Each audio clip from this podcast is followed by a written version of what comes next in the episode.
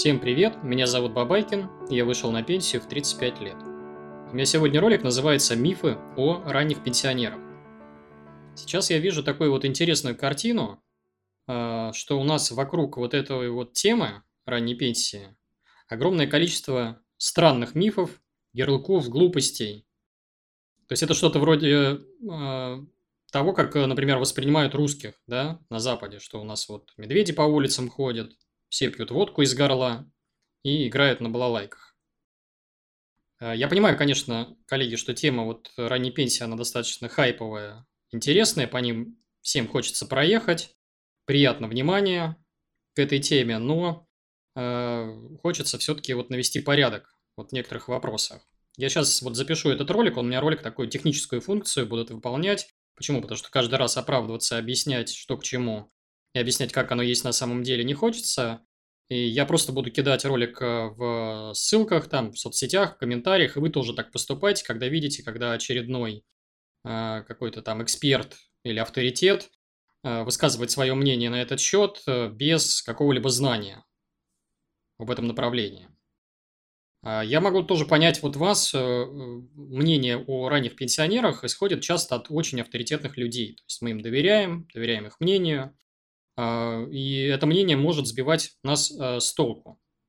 Но я вот, когда анализирую мнение этих людей, я провожу такой вот детальный анализ и задаю себе несколько вопросов, и вас тоже призываю точно так же поступать. Первый вопрос, а кто вообще говорит? Вот он кто? А, далее, на что вот стоит смотреть? Не смотрите на то, что говорит вот э, собеседник или вот авторитет, а что он делает и о чем он мечтает. Потому что часто его слова расходятся с его делами. Я вот чуть позже на практике это продемонстрирую. А если у этого человека авторитета запрос э, прочности, как он поборол те страхи, о которых я постоянно говорю в роликах? В конце концов, как он э, жестикулирует, какая у него мимика, это тоже на все стоит обращать внимание.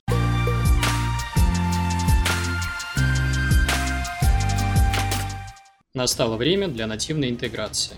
Спонсором этого ролика является популярная игра Raid Shadow Legends. Погрузись в мир темного фэнтези, сражайся с клановым боссом и участвуй в различных турнирах. В Raid играли и до сих пор играют более 75 миллионов игроков. За все время было скормлено более 775 миллиардов цыплят. Было покорено огромное число подземелий и разыграно множество боев между игроками. Почему бы не стать частью этой истории? В этом месяце появились новые чемпионы, которых можно собрать из частиц, полученных в роковой башне а также множество событий и соревнований, в том числе и для кланов. Новый магазин, новые функции кланов. Это лишь верхушка айсберга, узнаете все сами, поиграв в рейд. Друзья, каждый ваш переход по ссылкам поддерживает мой канал.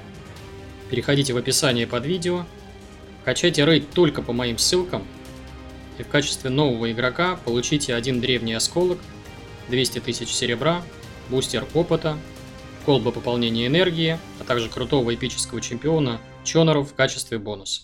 Вообще, почему вокруг э, вот этой вот э, темы ранней пенсии такое количество мифов? Здесь э, срабатывает такое известное когнитивное искажение под названием обобщение. Примеры таких обобщений вы наверняка знаете. Например, все русские – это хмурые и алкоголики. Да? Вот такой стереотип есть э, на Западе. Или какие-нибудь там итальянцы и французы – это вроде как хорошие любовники. А американцы – это, например, там неискренние люди. Ну, конечно, это все глупости, вы сами это понимаете, что там делать обобщение на основе там каких-то небольших наблюдений, это странно. То есть понятно, что там не все такие. То есть не все, например, русские – это алкоголики, не все они хмурые. При этом я вижу похожее обобщение, когда дело касается вот ранних пенсионеров. То есть мы берем, вот как обычно это выглядит. У нас есть э, журналист, которого заинтересовала эта тематика. Он идет э, к ранним пенсионерам, берет у них интервью, задает одинаковые всегда вопросы, они практически ничего никогда не отличаются, и получает разные ответы. И вот первые журналисты, которые сходили к таким пенсионерам, они э, там вытащили на поверхность кучу таких э, забавных историй. Ну, например, там был такой товарищ, который жил в фургоне и откладывал, экономил, соответственно, на жилье и откладывал себе деньги в капитал. Значит, у нас что делает, какой делает вывод читатель, что все пенсионеры живут в фургонах. Или, допустим, в интервью кто-то заявляет, что э, нужно откладывать по 50% и более. Какой делает вывод читатель? что пенсионер питается только дошираками, там пол зарплаты откладывает на это невозможно, и ничего, что я, например, в сытые годы умудрялся откладывать там 50% от доходов в 500 тысяч рублей. Или там в 300 тысяч рублей, неважно. А, или еще пример, там, допустим, в нише вроде как много индексных инвесторов, да, там э, пассивную индексную стратегию вы можете у меня тоже на канале посмотреть, э, э, ссылка в описании. Какой делает вывод читатель, что все пенсионеры ранние, они все сидят в индексе S&P 500 и молятся на рост рынков. Ну и так далее по списку, то есть все пенсионеры не ходят в рестораны, одежду они покупают только по необходимости, а так стараются ее чинить, там штопать не путешествуют и так далее, и так далее. Я как раз начну с мнения э, вот таких вот авторитетов. Первый пример, э, как я его назвал, первый миф э, на пенсию в 35, на работу в 45. У нас есть в узких кругах такой известный инвестор, очень талантливый, там, безумно талантливый человек, крутой аналитик, то есть его мнение действительно там доверяет огромное количество инвесторов. И вот он по какой-то неведомой мне причине последний, наверное, год периодически покусывает меня у себя там на семинарах, на всех своих выступлениях, в статьях и так далее. Я уж не знаю, чем я ему так насолил, но э, э, на прямой контакт он не выходит. То есть я задавал этот вопрос. Э, и у него так логика такая, что, то есть он, опять же, свое мнение о ранних пенсионеров построил на каком-то обобщении. В первую очередь из статей журналиста. По его мнению, среднестатистический пенсионер туп, Э, ничего не читает, никакую аналитику, книжки и прочее, использует индексное инвестирование, вкладывается только в компании США, желательно в хай-теке, какой-нибудь там Tesla, э, я не знаю, там Amazon, Facebook и так далее, и сидит и радуется ему э, росту. При этом, опять же, если посмотреть вот его модель поведения вот этого вот критика, человек на 100% в акции. То есть это нарушение вообще всех принципов инвестирования. Наличности у него нет и не предвидится. Человек использует заемные средства, плечи. То есть, а плечи – это братская могила там, многих спекулянтов и инвесторов. Любые колебания рынка там тяжелые, там, на 80%, его просто обнулят. И портфель у него, если посмотреть, у меня там часть компаний пересекается с э, тем, что у него в портфеле находится. Я ему вот написал ответ, попробую вам сейчас э, процитировать. Э, следующее. Сообщение у меня было. Возможно, что мы пользуемся калькулятором чуть хуже, чем вы. Но мы, ранние пенсионеры, точно не идиоты. Люди, накопившие в бизнесе и на карьерной лестнице несколько миллионов долларов, редко бывают дураками. Я сам живу с капитала, за это время познакомился с большим числом пенсионеров. Мало кто из нас использует индексную стратегию в чистом виде.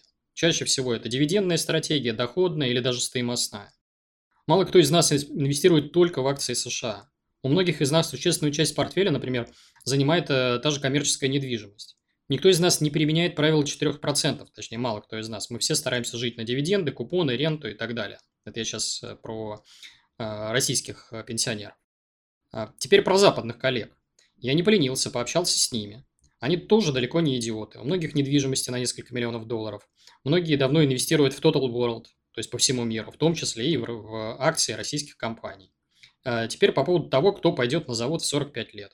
Пенсионеры не перестают трудиться, они перестают обменивать время на деньги. В этом принципиальное отличие. Мы накопили свои капиталы в бизнесе, навыки наши никуда не делись. А что будете делать вы? Вы на 100% сидите в акциях, кэша я не увидел у вас в отчетах. А, у нас же есть подушка а, облигационная или подушка наличности в 20-25%. Кто из нас будет лучше чувствовать себя в моменты кризисов, там, коррекций, депрессий? У вас плечи, которые обнулят ваш депозит, если будет падение рынков на 70-80%. У нас плечей нет. Вы критикуете тех, кто сейчас пришел на рынок, а сами занимаете точно такую же позицию. Никто из моих знакомых пенсионеров не покупает хай-теки и биотеки. Наши портфели похожи на ваши. Где тут логика? Вот. При этом мы не вынимаем деньги из капитала на строительство там, домов и бань. У нас нет там, ипотеки, мы не покупаем автомобили и так далее, и так далее. Э, такой вот э, ответ. Э, следующий пример, тоже известный экономист у нас Андрей Мовчан, высказывается о ранних пенсионерах. Тоже цитирую и картинку на экране вывожу. Эм, соответственно, 99% тех, кто собрался на пенсию в 35 лет, потому что они инвестируют, заплатят за банкет своими инвестициями. 0,1% повезет. И они смогут уйти на эту пенсию и будут писать книги о том, что любой бы смог и мотивировать новую волну инвестиционного мяса. А, ну, здесь смотрите, здесь такой полумиф, да, все верно, мы дилетанты. Совершенно верно. А, все верно, повезет там, наверное, 0,1% от тех, кто этой тематикой инвестирования заинтересовался. Но это десятки тысяч человек, которые могут себе позволить э, пожить с капитала. Но при этом у остальных э, ничего не получится не потому, что они не отнесли деньги Андрею в управление, а потому что они не приложили для этого каких-либо усилий. То есть они так и не начнут сберегать. Они даже не попытаются пробить потолок доходов и будут э, кивать там на кучу отговорок, что страна не та, отрасль не та, работодатель не тот и так далее. Они не прочитают там несколько книг по инвестированию, хотя бы с десяток. И, конечно, они будут верить в чудо, нести деньги в какие-то там сомнительные инструменты, пирамиды и сливать свои капиталы. Но их и не жалко. Третий миф, э, вот э, я его здесь привел, тоже высказывается известный специалист э, Михаил Токовинин, э, руководитель сервиса э, AMCRM, инструмента для сейлов, для продавцов. Цитирую. Самая забавная публика – это так называемые физики-инвесторы, коих развелось в последнее время очень много. Они рассказывают, как надо управлять капиталом. Мол, недвижимость – это для дураков, а надо инвестировать в акции, облигации, индексные фонды. А, надо что-то там каждый месяц докупать, участвовать в IPO, составлять себе сбалансированный портфель. А, капитал у них э, обязательно должен работать, чтобы идти на пенсию в 35 лет. Непонятно, правда, зачем уходить на пенсию в 35, но они почему-то этим очень гордятся. Я уверен, в итоге именно эти умники заплатят за весь этот банкет.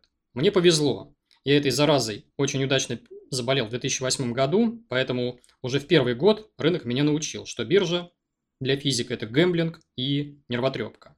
Если бы я решил инвестировать в американский хай-тек в 95 году, лучшим решением было купить домик в Пало-Альто. Все остальное – лотерея. Ну, смотрите, тут целая клюква. Это классический пример ошибки не выжившего. Э, не путайте ее с ошибкой выжившего. Э, первое, что я вижу, вот э, то, что бросается сразу в глаза, у человека устарели знания, практики ноль, но это все полбеды. То есть э, это как раз не страшно. Страшно немножко другое. То есть здесь рассуждает бизнесмен, пусть авторитетный, пусть успешный, у которого один бизнес в одной стране и в одной отрасли. Он критикует при этом инвесторов, у которых в портфеле с тысячи бизнесов. Вот тех самых пассивных индексов. При этом у него стратегия выхода вот э, на эту успешную пенсию, там, на какие-то там значимые капиталы, значимые доходы, она всего лишь одна – ну, в нашей стране это, по, по сути, покупка с стратегом. То есть он ждет, что его купит какой-нибудь условный Сбербанк, э, в его кошелек упадет там несколько миллиардов рублей, и он, соответственно, выйдет красивая стадия в Форбсе, и мы все ему будем аплодировать. Это здорово, я ему желаю удачи, э, здорово, если будет так, и порадуюсь за него. Но часто же бывает, что не так.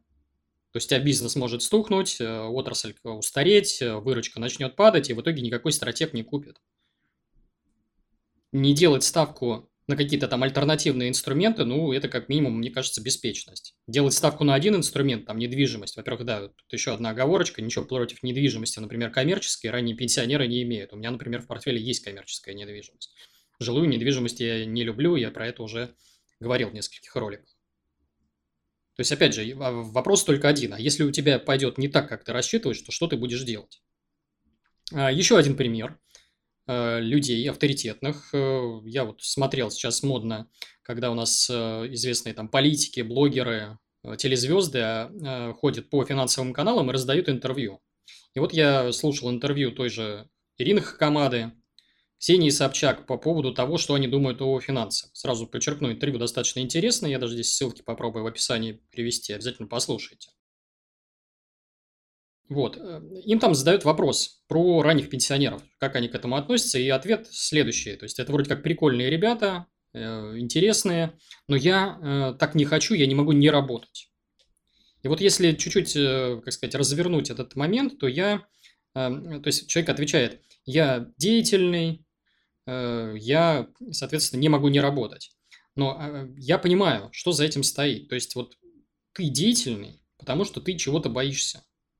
Это видно даже, вот, например, на примере последней пандемии, да, когда у нас все звезды, там, все представители шоу-бизнеса, политики и так далее, они разом потеряли доходы от корпоративов и лекций, что они стали делать? Они все разом ломанулись в онлайн там курсы, марафоны, преподавание и так далее.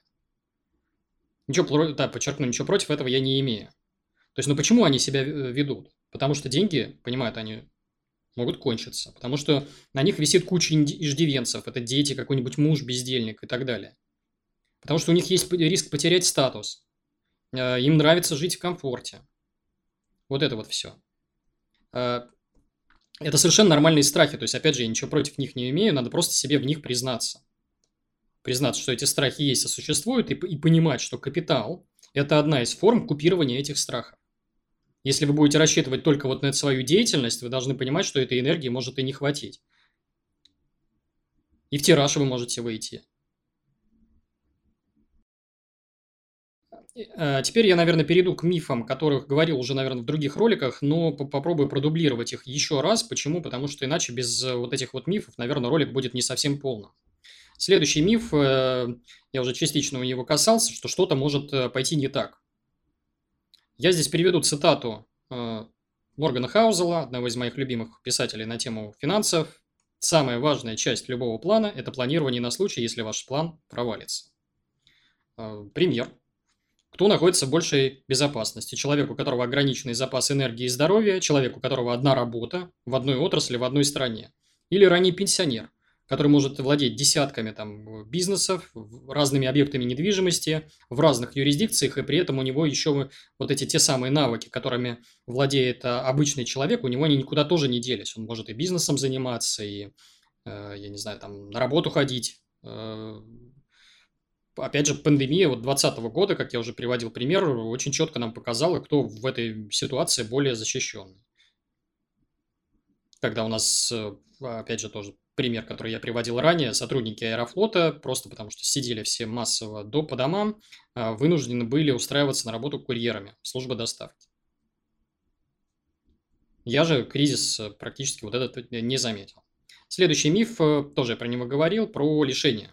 То есть, э, опять же, человек, который смотрит, там, читает статью про ранних пенсионеров, видит вот какую-то цифру, что надо открадывать, там, к примеру, 50% доходов, и он тут же делает выводы, что, ага, значит, человек живет в трущобах, питается какими-то дошираками и вообще он не живет. А, коллеги, значит, еще раз, у меня сейчас э, месячные расходы на себя э, примерно 250 тысяч рублей в месяц. При, еще 100 тысяч рублей я трачу на иждивенцев. Это дети, там алименты, родители и так далее. То есть суммарные расходы 350 тысяч рублей. О каких лишениях э, вы тут говорите? Это очень и очень неплохая сумма. Другой вопрос, что моя структура потребления, она сильно отличается от какого-то там среднестатистического обывателя. А в момент накопления, когда я только копил, я тоже не бедствовал. То есть у меня не было такого, что я, не знаю, там получил зарплату 100 тысяч рублей, 70 отнес и 30, э, на 30 тысяч э, живу. Так не было. Но при этом что я сделал? Я отказался от сверхпотребления, я перестал стрелять себе в ноги. Я не покупал там брендовые шмотки, я не закатывал пышные свадьбы, не проматывал их там на каких-то пьянках-гулянках.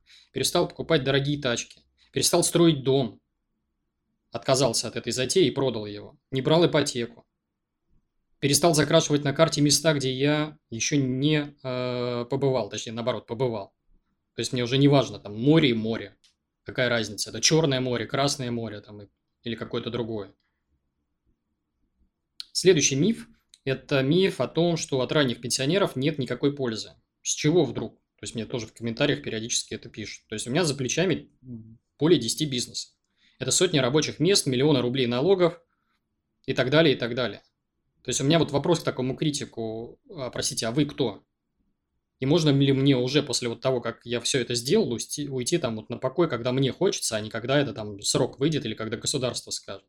То есть что значит нет никакой пользы, я эту пользу уже принес.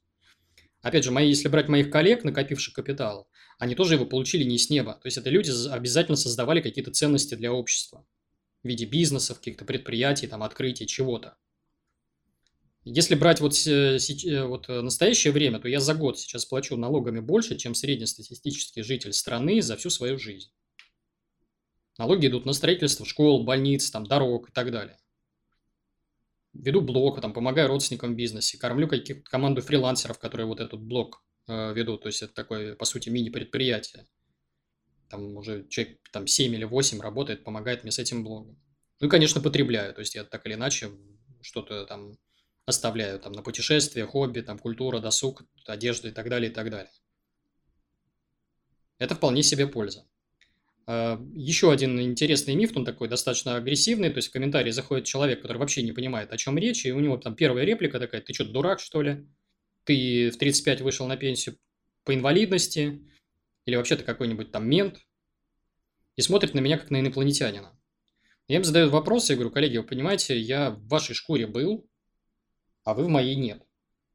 Откуда вот эта вот агрессия, откуда эти ярлыки, еще что-то. То есть, ну, попытайтесь просто вот другими глазами посмотреть на происходящее. Хотя бы представить, что это такое. А следующий миф. Ты просто не нашел любимое занятие. Ну, уже много раз я про это говорил. Я обожал свою работу. Очень любил. То есть, я часами проводил время там в работе, по там, 12 часов в день часто, иногда без выходных, пока однажды э, работа просто не сожрала меня. Я вот сейчас вам приведу э, скриншот своего календаря, немножко размазанный. Это июль 2017 года. Вот посмотрите, это просто вот похоже на какие-то такие титры из «Звездных войн». То есть нету практически ни одного не закрашенного дня. При этом я подчеркну, здесь только календарные события, которые связаны с каким-то временем, а есть еще всякие тудушки. Сделать 1, 2, 3, 4, 5, 6, 7, и у меня там в день там, по 10-15 задач, которые мне не доставляли удовольствия. То есть это были такие тяжелые, неприятные задания. При этом не было никакой возможности у меня соскочить. Вот просто нельзя. Почему? Потому что было давление инвесторов, которые вложились в твой бизнес, партнеров, которые от тебя чего-то хотят, клиентов, которые тоже что-то хотят, коллеги и сотрудники, которые постоянно что-то требуют, там, бывшая жена и так далее, и так далее. Все чего-то хотели. Нельзя было просто взять и не выйти на работу. Просто ну, невозможно. Так не бывает. Нельзя было взять отпуск на месяц. Тоже невозможно. То есть оборвать все связи, уехать куда-нибудь в горы там, и медитировать. Нельзя. И получается, что любимое занятие, которое вот мне доставляло удовольствие, оно превратилось в каторгу. А у меня есть еще любимые другие занятия. Чтение, культурный досуг, игра там на гитаре, там бокс, еще что-то. Мне за них деньги не платят, я хочу ими тоже заниматься. А следующий миф. Зачем мне ранняя пенсия? Я так э, ни, от кого не завишу. Опять же, я тоже про это говорил много раз. Берем, смотрим на вот этих людей, которые, которых исходит это мнение. То есть там тот же успешный бизнесмен.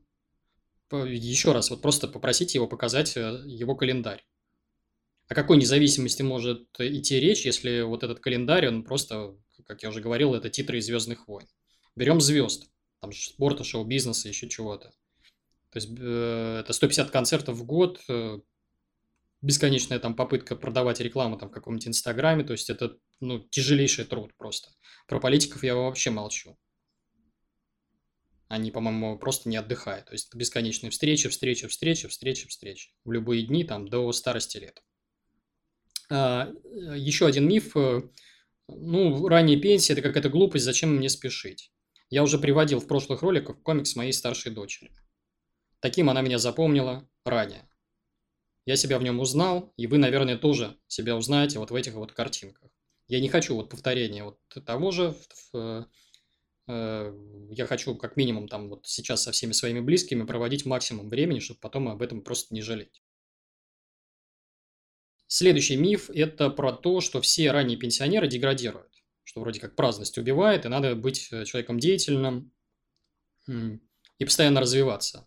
Опять же, ну, это миф, почему попробую привести – Э, кто будет развиваться быстрее, это человек, который тратит 8 часов на сон, 8 часов на работу и там 4 часа на дорогу и сопутствующее приготовление к работе, или человек, у которого есть лишние 8 часов в жизни.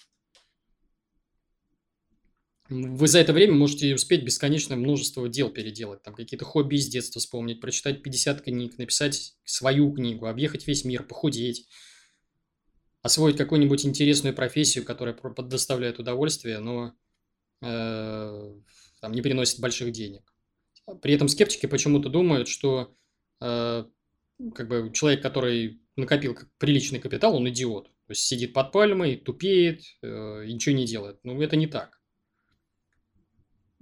Ну, берем, приводим пример, там вот я часто привожу, в комментариях отвечаю, что коллеги, значит, ранние пенсионеры не перестают трудиться. Они перестают работать.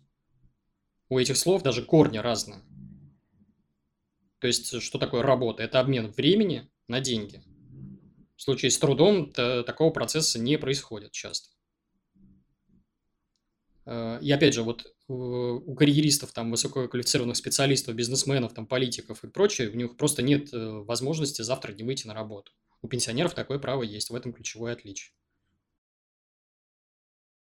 Еще один миф, а если завтра все начнут жить на дивиденды, кто, кто вас кормить будет? Коллеги, не начнут. Почему? Потому что, ну, во-первых, есть пример у нас развитых стран, типа США, там 60% инвестируют, трудиться они не переставали, это раз. А во-вторых, то, что мы сейчас наблюдаем, ну, просто ничего общего с, э, не имеет с вот этими вот э, странными прогнозами. То есть у нас сейчас количество людей, потребляющих э, в сторону соотношения количества потребляющих к созидающим 99 к 1, возможно, и больше.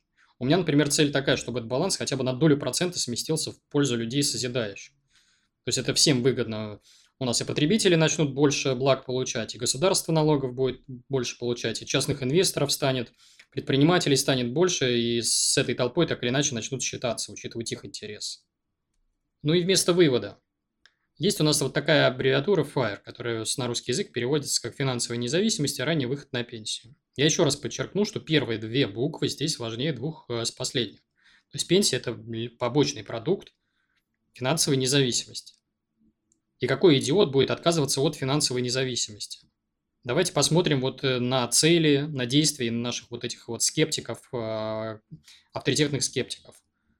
Что они хотят? Они тоже хотят капитал в старости, они тоже хотят запас средств на черный день, и они тоже хотят жить на ренту, дивиденды, там, купоны.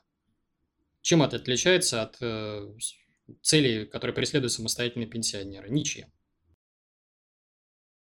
Только тем, что мы, наверное, на другом берегу уже. Это все, что я хотел сказать на сегодня. Призываю зрителей подписываться на мой YouTube канал. Обязательно оставляйте комментарии, ставьте лайки. Почему? Потому что это мне помогает пробивать алгоритмы YouTube, так, чтобы мои идеи доходили до большего числа людей. Еще у меня есть Telegram, в котором я публикую материалы, которых нет и никогда не будет в YouTube. Обязательно на него подписывайтесь, ссылка на вашем экране и в описании. Кроме того, у меня есть Instagram, где я в формате картинок и веселых комиксов рассказываю о жизни на ранней пенсии, о жизни с капитала, о финансовой грамотности. Обязательно подписывайтесь, тоже интересный формат. Кроме того, у меня есть две книжки. Одна из них называется «Fuck you money», вторая называется «На пенсию в 35 лет». Э, в книжках я попытался обобщить весь свой опыт. Они достаточно легко читаются, написаны простым языком, проглатываются буквально за один вечер. Отзывы у книжек хорошие, погуглите, посмотрите. То есть книжки сейчас лежат в магазине Литрес, стоят копейки, 176 рублей. Плюс есть аудиоверсия, то есть можно послушать ушами.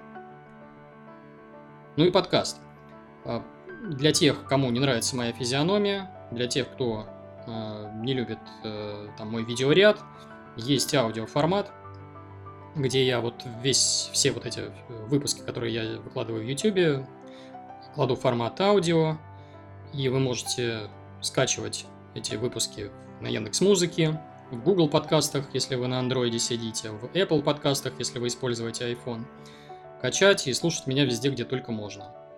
В пробках, по дороге домой, на работу, на тренировках, в очередях, ну, в общем, везде. Это все, с вами был Бабайкин, всем пока.